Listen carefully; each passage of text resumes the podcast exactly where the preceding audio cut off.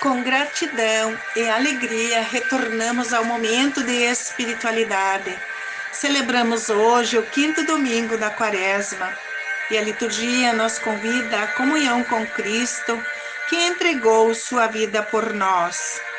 Durante as festas da Páscoa, pessoas de todas as partes da Palestina iam para Jerusalém para ouvir pregadores itinerantes que apresentavam suas doutrinas e realizavam interpretações das leis.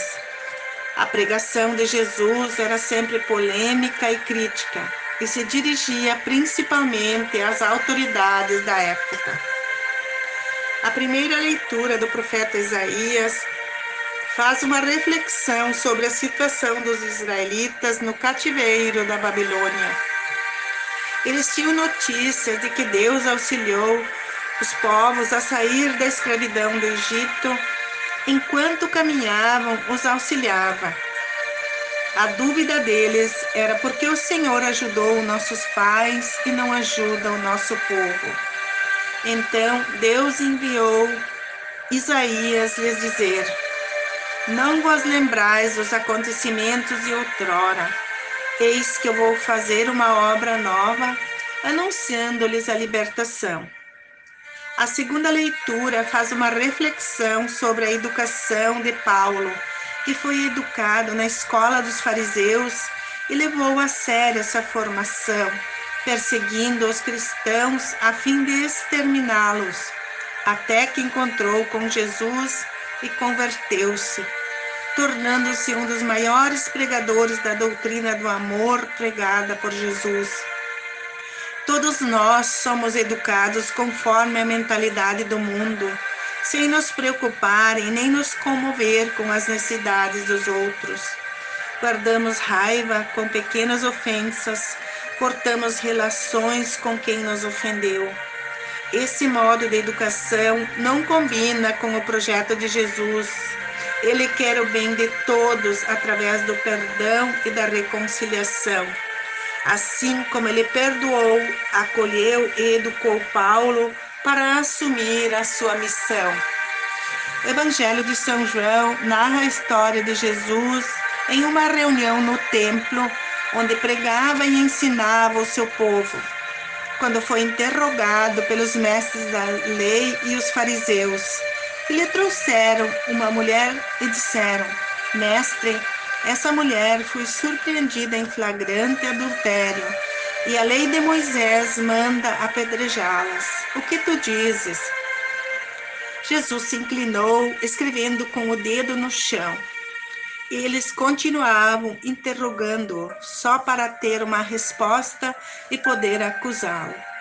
Então Jesus se ergueu e disse: Quem dentre vós não tiver um pecado, atira-lhe a primeira pedra e tornou a escrever no chão. Com a resposta de Jesus, foram saindo de fininho, a começar pelos mais velhos. Quando Jesus levantou a cabeça e viu que estava sozinho com a mulher, disse: Onde estão eles? Ninguém te condenou? Ela respondeu: Ninguém. Então Jesus disse: eu também não te condeno. Agora podes ir e de hora em diante não peques mais. Com essa atitude, Jesus promoveu um escândalo aos olhos dos santos defensores da lei, das antigas regras.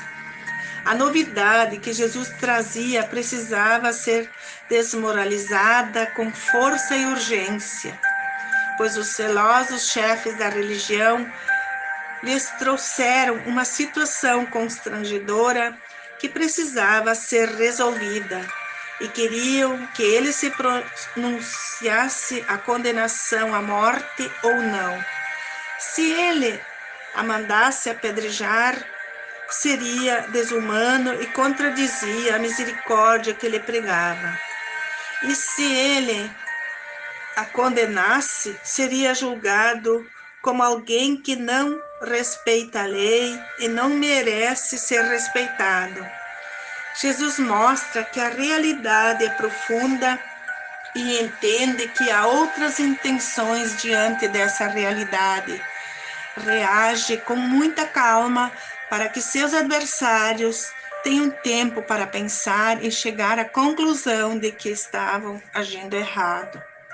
Essa história lembra a facilidade que muitas vezes a sociedade encontra para condenar as vítimas que vivem em situações precárias de fragilidade e muitas vezes são usadas para atingir outros propósitos. Jesus lembra: quem não tem nenhum pecado, atire a primeira pedra. E com muito esforço, ele mostra um caminho alternativo, da conversão, com uma nova visão de educação que deve ser assimilada. Deus não quer a morte, mas espera a conversão de seus filhos e filhas e a esperança na ressurreição de suas vidas. E é isso que precisamos aprender e testemunhar nessa quaresma. Glória ao Pai, ao Filho e ao Espírito Santo, como era no princípio, agora e para sempre. Amém. Um ótimo domingo e uma boa semana para todos nós.